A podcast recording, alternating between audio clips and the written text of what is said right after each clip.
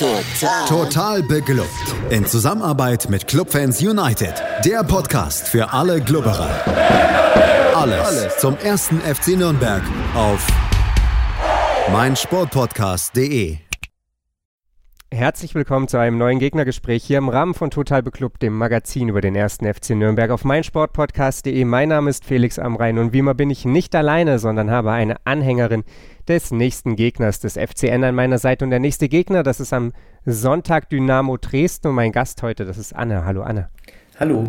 Ja, Anne kann man auch auf anderen Wegen hören, nämlich bei Welle 1953. Das ist ein Podcast über Dynamo Dresden und der wird von Anne gehostet. Da solltet ihr auf jeden Fall reinhören, wenn ihr mehr über Dynamo wissen möchtet, als wir das jetzt hier gleich besprechen. Und Anne, wir reden über Dynamo. Wir reden darüber, dass diese Mannschaft zwei Gesichter kennt, nämlich eine Abwehr, die im Spitzenbereich anzusiedeln ist und eine Offensive, die sie in den Tabellenkeller führt und darüber, warum am Ende aus deiner Sicht hoffentlich trotzdem alles gut wird. Lass uns vielleicht mal damit anfangen, dass Dynamo Dresden ja vor kurzem den Trainer gewechselt hat und man ja gewissermaßen die letzte Patrone, die ja Vereinen dann immer so bleibt, verschossen hat. Gerino Capretti ist jetzt Trainer. Alexander Schmidt musste gehen, nachdem es, um es mal salopp zu formulieren, nicht lief in der Rückrunde. Und wie positiv gestimmt bist du, dass jetzt alles besser wird oder dass es zumindest am Ende eben so gut wird, dass es zum Klassenerhalt reicht? Gut, also auf der einen Seite war relativ offensichtlich, dass es so nicht weitergehen konnte. Dynamo Dresden hatte einen, einen sehr guten Saisonbeginn, stand da relativ weit oben da und alle freuten sich, wenn das so weitergeht, dass eben das einzig formulierte Ziel, was es für dieses Jahr gibt, was eben der Klassenerhalt ist, dass es gut erreicht werden kann. Und dann wurde eben immer sichtbarer, dass es so nicht weitergeht. Und man hat jetzt äh, Gerino Capretti geholt, unter ihm sind jetzt die ersten zwei Spiele gelaufen. Eins ging verloren, das zweite gegen St. Pauli hat man immerhin einen Punkt geholt. Und dieses doppelte Gesicht, was du angesprochen hast, gibt es auch noch in anderen Hinsichten.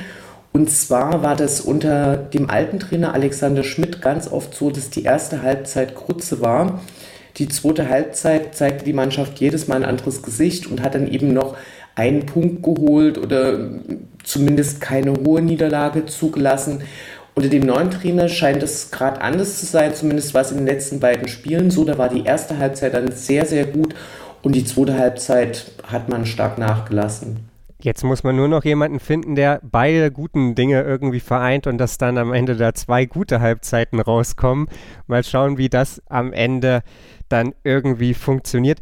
Lass uns mal so ein bisschen darüber sprechen, wie sich diese Saison so entwickelt hat. Du hast gesagt, es war ein sehr, sehr guter Saisonstart. Ihr habt 3-0 gegen Ingolstadt gewonnen, ihr habt einen Punkt gegen den HSV geholt, Hannover geschlagen, Rostock geschlagen. Dann gab es so die ersten Dämpfer. Ihr habt Werder Bremen geschlagen. Ihr, du hast es auch gesagt, wart sehr weit oben platziert zwischenzeitlich. Es war dann im Hinspiel das Aufeinandertreffen zwischen fünft und elft Platzierten, wenn ich mich noch richtig erinnere, als Nürnberg und Dynamo gegeneinander gespielt haben. Da lagen aber damals gar nicht so super viele Punkte dazwischen. Ich glaube, fünf waren es. Und dann kam so ein bisschen der Bruch. Ihr habt nicht mehr so super viele Punkte überhaupt geholt, aber ihr habt zumindest die Hinrunde ordentlich zu Ende gebracht. Habt dann zwischendrin nochmal Düsseldorf geschlagen, habt Karlsruhe geschlagen und habt für Dynamo immer besonders wichtig zum Hinrunden Ausklang Erzgebirge Aue geschlagen. Das war der 17. Spieltag. Ihr habt dann auf Tabellenplatz 11 rangiert, hattet acht Punkte Vorsprung auf einen direkten Abstiegsplatz und auf den Relegationsplatz. Es ging dann schon unglücklich in die Winterpause und seitdem geht nicht mehr viel. Ist es einfach so, dass Dynamo Dresden das typische Phänomen, das viele Aufsteiger mitbringen, gerade durchmacht. Am Anfang kennen dich die Liga noch nicht so richtig, beziehungsweise manche Gegner haben auch noch so ein bisschen mit sich selbst zu hadern. Werder Bremen ist da, glaube ich, durchaus auch zu nennen. Und so holst du halt überraschend vielleicht auch mal an der einen oder anderen Stelle Punkte, die so gar nicht eingeplant waren. Und irgendwann holt dich der Liga-Alltag ein. Ich glaube, es hat mehrere Gründe. Also einer der Gründe, warum Dynamo so gut gestartet ist, war sicher, dass man die gute Laune des souveränen Wiederaufstiegs mitgenommen hat. Dynamo Dresden ist zwar jetzt quasi dieses Jahr mal wieder neu in der zweiten Liga, hat ja aber auch nur ein Jahr aufgrund ja, sehr widrige Umstände, Corona-Pandemie, den Abstieg hingelegt. Und das hat sicher für einen guten Anfang mit beigetragen, aber mehr als diese Anfangseuphorie hat sicher die, das Verletzungspech, das sehr, sehr große Verletzungspech von Dynamo Dresden dazu beigetragen. Und zwar, als der Einbruch kam, gab es zum einen die Verletzung von einem der wichtigsten Spieler für Dynamo, Tim Knipping. Der hat jetzt die ersten beiden Spiele wieder absolvieren können. Dann ist ein Patrick Weihrauch ausgefallen, der jetzt gerade langsam zurückkommt. Flachordimus spielt immer noch nicht. Also ich glaube, es hängt tatsächlich eher an den Verletzten und daran, dass durch diese Verletzungen die Mannschaft sehr oft umstellen musste. Also da kamen dann teilweise natürlich auch Spielsperren dazu, eben nach der fünften Gelben. So, ich denke, das sind die Gründe, warum es dann dort nicht gehakt hat. Und dann hat man schon mal vorher überlegt, ob man Alexander Schmidt ersetzt. Und äh, darüber waren die Meinungen sehr, sehr, sehr gespalten unter den Fans. Die einen haben gesagt, auf jeden Fall, das wird hier nichts mehr. Die anderen haben gesagt, man muss Leute eben auch mal arbeiten lassen. Das ist so ein, ja, Dynamo Dresden ist wie andere Vereine bekannt dafür, dass die Trainer doch recht schnell wechseln. Also Trainer, die über zwei Saisons da sind, sind eine große Besonderheit bei uns im Verein. Genau, und ich glaube, das sind so die, die Gründe, die eher dazu geführt haben. Wir müssen nicht groß darüber spekulieren. Ich habe das eingangs schon gesagt, was am Ende des Tages das große Problem von Dynamo Dresden erstmal in tabellarischer Hinsicht ist. Natürlich, wie kommt das Ganze zustande? Darüber möchte ich mit dir sprechen, aber Dynamo Dresden hat, ich habe es gesagt, eine Top-Defensive. 35 Gegentore in 26 Spielen. Das sind weniger als der FC St. Pauli, das sind weniger als Werder Bremen, das sind zwei mehr als Nürnberg und Darmstadt haben, drei mehr als der FC Schalke 04 hat. Es gibt und, nur, und du brauchst aber eben auch Tore. Genau. Aber du brauchst eben auch Tore und ihr habt nur 25 Tore in 26 Spielen geschossen. Weniger haben nur Hannover und die beiden Mannschaften hinter euch, Aue und Ingolstadt. Und mir war klar, dass Dynamo Dresden ein Offensivproblem hat. Und als ich mir vorhin nochmal angeguckt habe, wie so eure Spiele verteilt waren, da ist mir dann wirklich Angst und Bange um Dynamo geworden, denn ihr habt 25 in 26 geschossen, aber von diesen 25 Toren sind 14 Tore in 5 Spielen gefallen. Das heißt im Umkehrschluss, ihr habt ganze 11 Tore in den restlichen 21 Spielen geschossen. Und wenn man dann noch bedenkt, dass ihr abhängiger als jedes andere Team von einem einzelnen Spieler seid, der für euch die Tore schießt, nämlich da ferner, dann, huh, also dann wird es halt irgendwie schwierig, denn, du hast es gerade schon gesagt, irgendwie ohne Tore schießen ist es sehr, sehr schwierig bis unmöglich, im Fußball ein Spiel zu gewinnen. Was macht Dynamo Dresden, dass das irgendwie besser wird? Oder was können sie noch tun? Also was man, glaube ich, so ein bisschen sieht, wenn man sich die Torschützen anschaut, ist, du hast eben Christoph da Ferner, ich glaube mittlerweile mit zwölf Toren. Und dann kommen gleich ein paar hinterher, die haben halt vier oder drei Tore geschossen. Ein Grund ist sicher, zum Beispiel gab es einen Neuzugang in der Winterpause, Trichal, ein tschechischer Spieler ist gekommen, hat ein paar Mal auf dem Platz gestanden, hat auch sehr gute Ansätze gezeigt und ist dann aber quasi verhungert, weil einfach zwischen der guten Verteidigung und vorne die Bälle nicht ankamen. Ne? So, und das ist auch eins der Versprechen, was Gerino Capretti tatsächlich in seiner äh, Eröffnungsvorstellungspressekonferenz gemacht hat, dass er dafür sorgen möchte, dass schnell mehr Spieler Tore schießen. Das ist natürlich sehr vollmundig und da müssen wir abwarten, wie das aussehen wird. Was man gesehen hat, war in den letzten beiden Spielen, wie wichtig Tim Knipping ist. Und in beiden Spielen hat Dynamo sehr zeitig das erste Tor geschossen. Und das war wirklich sehr, sehr ungewöhnlich, weil wenn du die äh, Bilanz danach anschaust, nach Halbzeiten, steht Dynamo nach der zweiten Halbzeit, also wenn man immer nur die werten würde, auf Platz 6. In der ersten Halbzeit ist es eben grottenschlecht.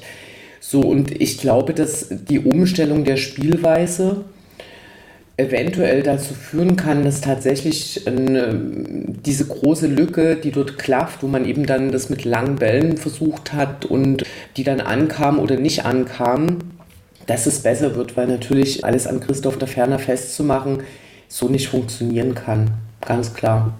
Du hast es angesprochen, Umstellung der Spielweise. Ihr habt jetzt sowohl gegen Werder Bremen als auch gegen St. Pauli aus dieser, man muss es einfach nochmal sagen, wirklich guten Defensive dann versucht sehr schnell umzuschalten, den Ball schnell nach vorne zu bringen.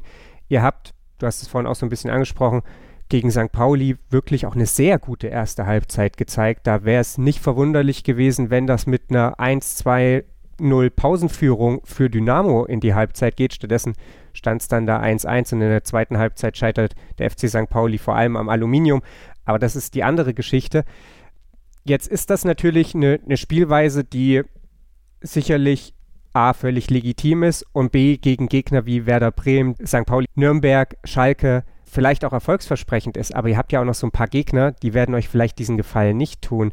Muss es jetzt trotzdem einfach darüber gehen oder wie bewertest du den Ansatz, den Gerino Capretti da in die Mannschaft versucht zu bringen? Ich bin ehrlich gesagt sehr gespannt, ob es funktioniert. Es sah sehr viel besser aus, sehr viel spannender. Im Prinzip ist es ja einfach eine, eine Frage der Spielphilosophie. Alexander Schmidt hat halt ganz oft die Mannschaft auf den Gegner eingestellt und dann da Sachen probiert und es war aber eben auch etwas, was viel Kritik hervorgerufen hat, dass man sich nicht auf seine eigenen Stärken, auf das Fußballspielen äh, besonnen hat. Da war man eben gut im Spiel gegen den Ball und defensiv gut, aber du hattest eben beim Spiel mit dem Ball eigentlich ganz seltene Ideen, was natürlich dann eben bei Mannschaften, die nicht so spielstark sind, ein Problem sein könnte.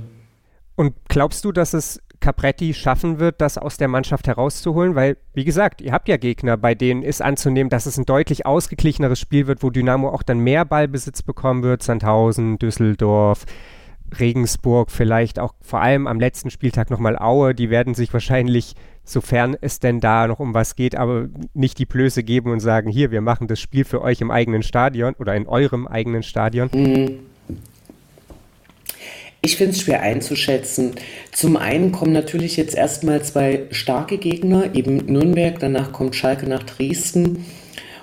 Und ich glaube, dass viele für diese beiden Spiele nicht besonders viel erwartet hätten. Also wenn man jetzt vor der Saison den Spielplan angeguckt hat, dann überlegt man ja immer so ein bisschen, hm, hier müsste man gewinnen, das könnte was werden und äh, das wird eher nichts.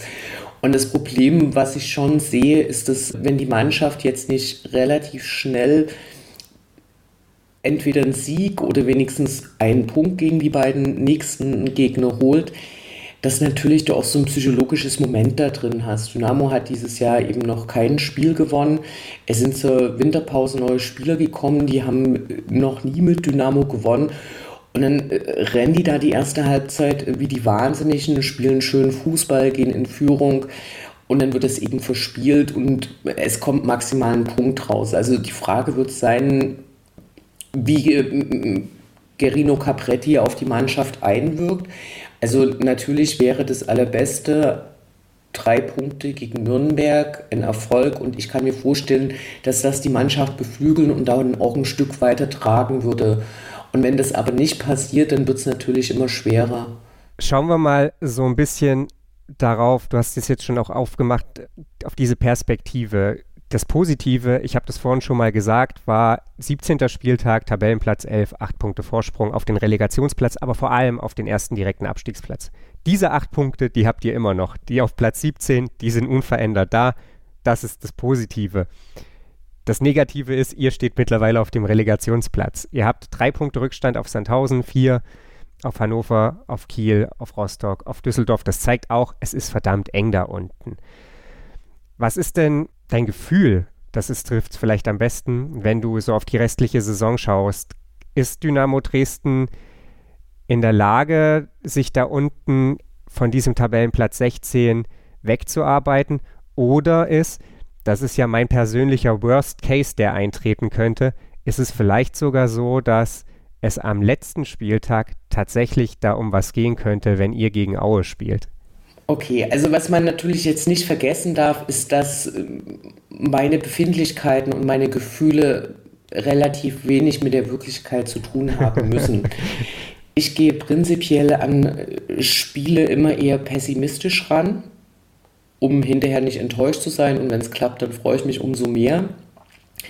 So, und für mich ist der Du hast absolut recht, das Szenario, dass es am letzten Spieltag um was geht, ist schrecklich und ich möchte aber auch ehrlich gesagt keine Relegation spielen. Dynamo Dresden hat ja sehr gute Erfahrungen mit Relegation, sowohl nach oben als auch nach unten. Aber das, also da könnte quasi, je länger eine Serie dauert, desto höher wird die Wahrscheinlichkeit, dass die reißt.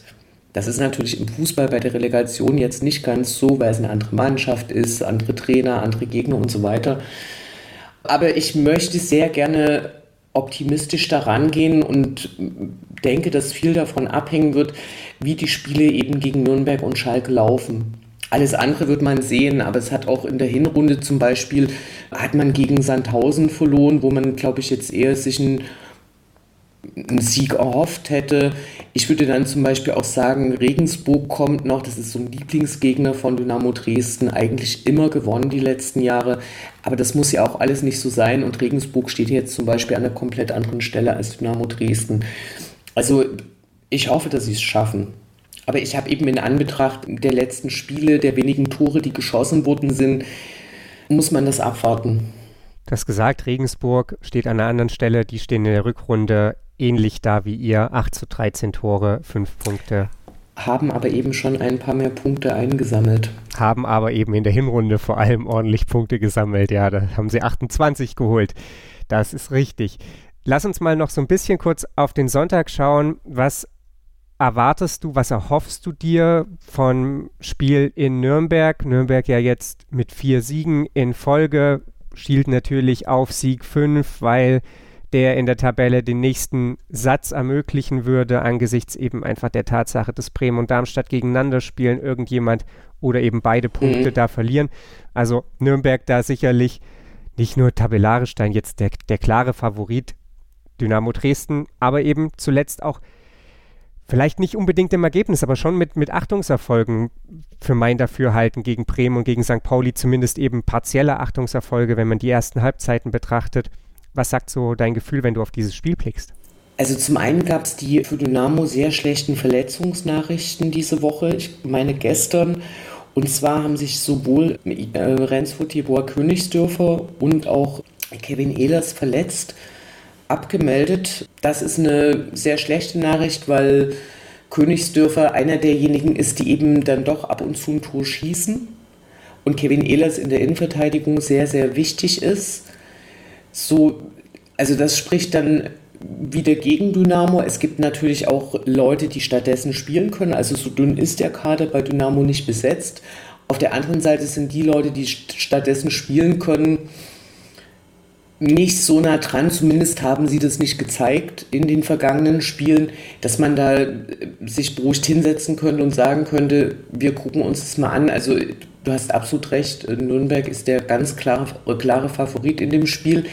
Ich bin gespannt, wer aufgestellt wird, wer auch noch ausgefallen ist, ist Sebastian May, den ich als interessante Figur in dieser Saison erlebt hat. Der ist ja als Verteidiger geholt worden, hat früher allerdings auch in niedrigeren Ligen auch in, im Angriff gespielt und war von Alexander Schmidt wahrscheinlich so als letzte verzweifelte Tat tatsächlich in den Angriff gestellt worden. Ist sehr groß, sehr wuchtig, der reißt die Mannschaft mit.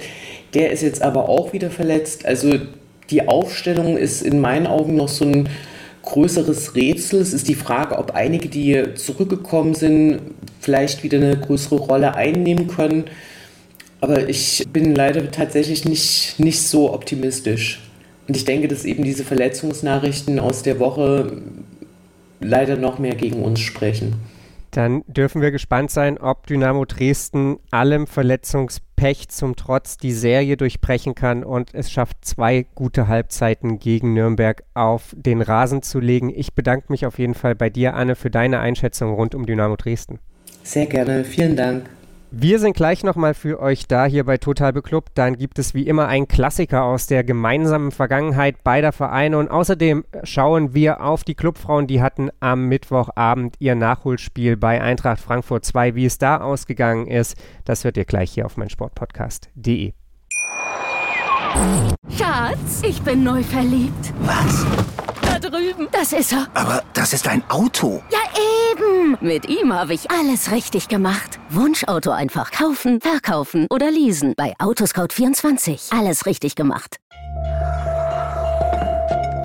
dass man will, dann wilde Gerüchte entstanden. Fast nichts davon stimmt. Tatort Sport.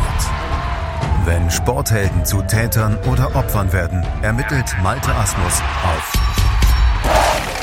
meinsportpodcast.de. Folge dem True Crime Podcast, denn manchmal ist Sport tatsächlich Mord. Nicht nur für Sportfans. Erste Fußball-Bundesliga, Saison 1993-94. Der erste FC Nürnberg hatte in der Vorsaison erst am letzten Spieltag mit einem 4 zu 1 nach 0 zu 1 Rückstand und unter tatkräftiger Mithilfe des reaktivierten Liberos Reinhold Hintermeier den Klassenerhalt eingetütet und die Saison auf Rang 13 beendet. Zu wenig für den Präsidenten Gerhard Voig, der den Verein trotz enormer Schulden gerne in der oberen Tabellenhälfte etabliert wissen wollte. Auf Hintermeier und Jörg Dittwar konnte er nicht mehr setzen, letzterer musste den bitteren Gang in die Sportinvalidität antreten. Dazu verließen Uwe Rösler und Uwe Weidemann vor der Saison den Verein. Dafür konnten einige hochkarätige Neuzugänge präsentiert werden. Manfred Schwabel vom FC Bayern wurde fest verpflichtet. Vom VfB Stuttgart kamen André Golke und Jürgen Kramny. Von den Grasshoppers aus Zürich verpflichtete man den neuen Spielmacher Alain Sutter. Weiterhin kehrte Sergio Fabian Sarate vom AC Ancona zurück. Dazu verpflichtete man ein 20-jähriges Talent vom FC Starnberg. Sein Name? Michael Wiesinger.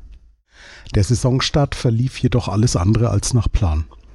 Als der erste FC Nürnberg nach sechs Spieltagen und einer 0 zu 1 Heimniederlage gegen Werder Bremen mit 2 zu 10 Punkten den letzten Tabellenplatz einnahm, verkaufte Voigt den unbequemen Publikumsliebling Dieter Eckstein für kolportierte 1,5 Millionen D-Mark an den punktgleichen 17. Schalke 04, verpflichtete dafür wenige Wochen später Hans-Jörg Kriens von der Gladbacher Borussia. Nach dem zehnten Spieltag lag man dank zweier Heimunentschieden gegen den KSC und den SC Freiburg sowie eines 2 zu 1 Auswärtssieges beim FC Schalke 04 auf Rang 16 und empfing am 8. Oktober den 11. Dynamo Dresden zum Flutlichtspiel am Freitagabend um 20 Uhr. Trainer Willi Entenmann schickte folgende Elf auf den Rasen. Im Tor Andi Köpke, Libero Rainer Zietsch, Manndecker Thomas Brunner und Marco Kurz. Im defensiven Mittelfeld Jürgen Kramny und Manfred Schwabel, André Golke in der Zentrale. Auf den Außenbahnen Marc Oechler und Michael Wiesinger, die Doppelspitze bildeten Sergio Sarate und Christian Wück. Auf der Bank nahmen Kurt Kovacs, Uwe Wolf, Kai Friedmann, Sergio Bustos und Alain Sutter Platz. Dresdens Trainer Siegfried Held begann mit folgender Aufstellung. René Müller, Matthias Maugsch, Nils Schmäler, Detlef Schössler, Thomas Rath, Miroslav Stevic, Marek Penksa, Markus Kranz, Sven Kmetsch, Werner Rank und Uwe Jänig. Auf der Bank Stanislav Tschetschesow, Mario Kern, René Groth und ein gewisser Jens Jeremies. Schon nach sechs Minuten schickte Schwabel Golke mit einem langen Ball auf den linken Flügel. Seine Flanke verlängerte Wück in Mittelstürmerposition auf den mitgelaufenen Schwabel, der aus sieben Metern zur 1 zu 0 Führung verwandelt. Dresden kommt langsam zu sich und drängt den Club mehr und mehr in dessen eigene Hälfte. Aber mehr als ein Weitschuss, den Andi Köpke über die Latte lenkte, kam dabei nicht heraus. Dafür wurde Christian Wück in der 25. Minute wenige Meter vor dem Strafraum in zentraler Position zu Fall gebracht. Der Mann für die ruhenden Bälle, Sergio Sarate, und er zirkelt den Ball unhaltbar für René Müller über die Mauer in den rechten Torwinkel, sein bis dahin neunter Saisontreffer, sechs davon nach ruhenden Bällen. Bis zur Pause passierte dann nicht mehr viel, beide Mannschaften neutralisierten sich gegenseitig. Auch nach der Halbzeit Dresden spielbestimmt, aber nie wirklich gefährlich. Man merkte ihnen das Fehlen von Torjäger Olaf Marschall an. Der Club aber bei seinen Kontern auch nicht wirklich mit einem zählbaren Erfolg. Der erste echte Aufreger dann erst nach etwas über einer Stunde Spielzeit. Schwabel will einen Freistoß aus dem rechten Halbfeld vor das Dresdner Tor schlagen, doch da lässt sich der aufgerückte Rainer Zietsch nach einer kleinen Rangelei zu einer Unbeherrschtheit hinreißen und erhebt sein Knie gegen den Unterleib seines Gegenspielers. Schiedsrichter Hartmut Strampe hat nur eine Wahl, rote Karte gegen den Nürnberger Libero. Entenmann reagierte und brachte Uwe Wolf für Wück, um die Defensive zu stärken. Doch auch in Überzahl kann Dresden zwar mehr Spielanteile verbuchen, aber sich keine echte Chance erspielen. Nach 83 Minuten ersetzte Sutter Sarate und spielte nach wenigen Minuten einen seiner Zauberpässe. Mit einem langen Ball schickte er Oechler auf dem rechten Flügel auf die Reise. Der dribbelte in den Strafraum und wurde schließlich von Sven Kmetsch gelegt. Strafstoß.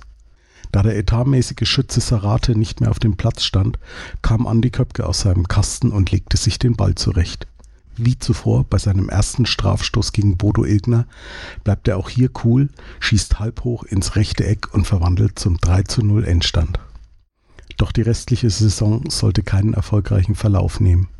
Für den gesperrten Zietsch wird Mitte Oktober Lubosch Kubik als neuer Libero verpflichtet. Am 6. November, nach einem 2 zu 0 Heimsieg gegen den FC Bayern, entlässt Voag den bei den Fans beliebten, aber unbequemen Willi Entenmann. Interimsweise übernimmt der ehemalige Assistent Dieter Renner, bevor auch er am 2. Januar 1994 durch Rainer Zobel ersetzt wird. Unter Zobel rumpelt sich der Club mehr schlecht als recht durch die Rückrunde, hat aber nach 31 Spieltagen als 15. einen Vorsprung von vier Punkten auf den SC Freiburg auf Rang 16, als es zum Gastspiel in das Münchner Olympiastadion geht. Dieser 23. April 1994 sollte in die deutsche Fußballgeschichte eingehen. Ich sage nur Schiedsrichter Osmers, Assistent Jablonski, Thomas Helmer. Der Club gewinnt zwar am 33. Spieltag 4 zu 1 gegen Wattenscheid 09, verliert dann aber das Wiederholungsspiel in München mit 0 zu 5 sowie am letzten Spieltag in Dortmund mit 1 zu 4, während der SC Freiburg seine letzten drei Partien allesamt gewinnt und aufgrund der besseren Tordifferenz noch am ersten FC Nürnberg vorbeizieht. Gerhard Voag war da schon nicht mehr Präsident, hat aber in seiner selbstherrlichen Art den Grundstein für den insgesamt vierten Abstieg des Ruhmreichen und auch den späteren Absturz in die Regionalliga gelegt. Aber auch das sind nochmal ganz andere Geschichten. Markus Schulz mit einem Ausflug in lange vergangene Zeiten, als der erste FC Nürnberg und Dynamo Dresden beide in der ersten Bundesliga spielten. Wir machen noch einen Abstecher in die zweite Bundesliga der Frauen. Die Clubfrauen hatten am Mittwoch ein Auswärtsspiel bei Eintracht Frankfurt 2.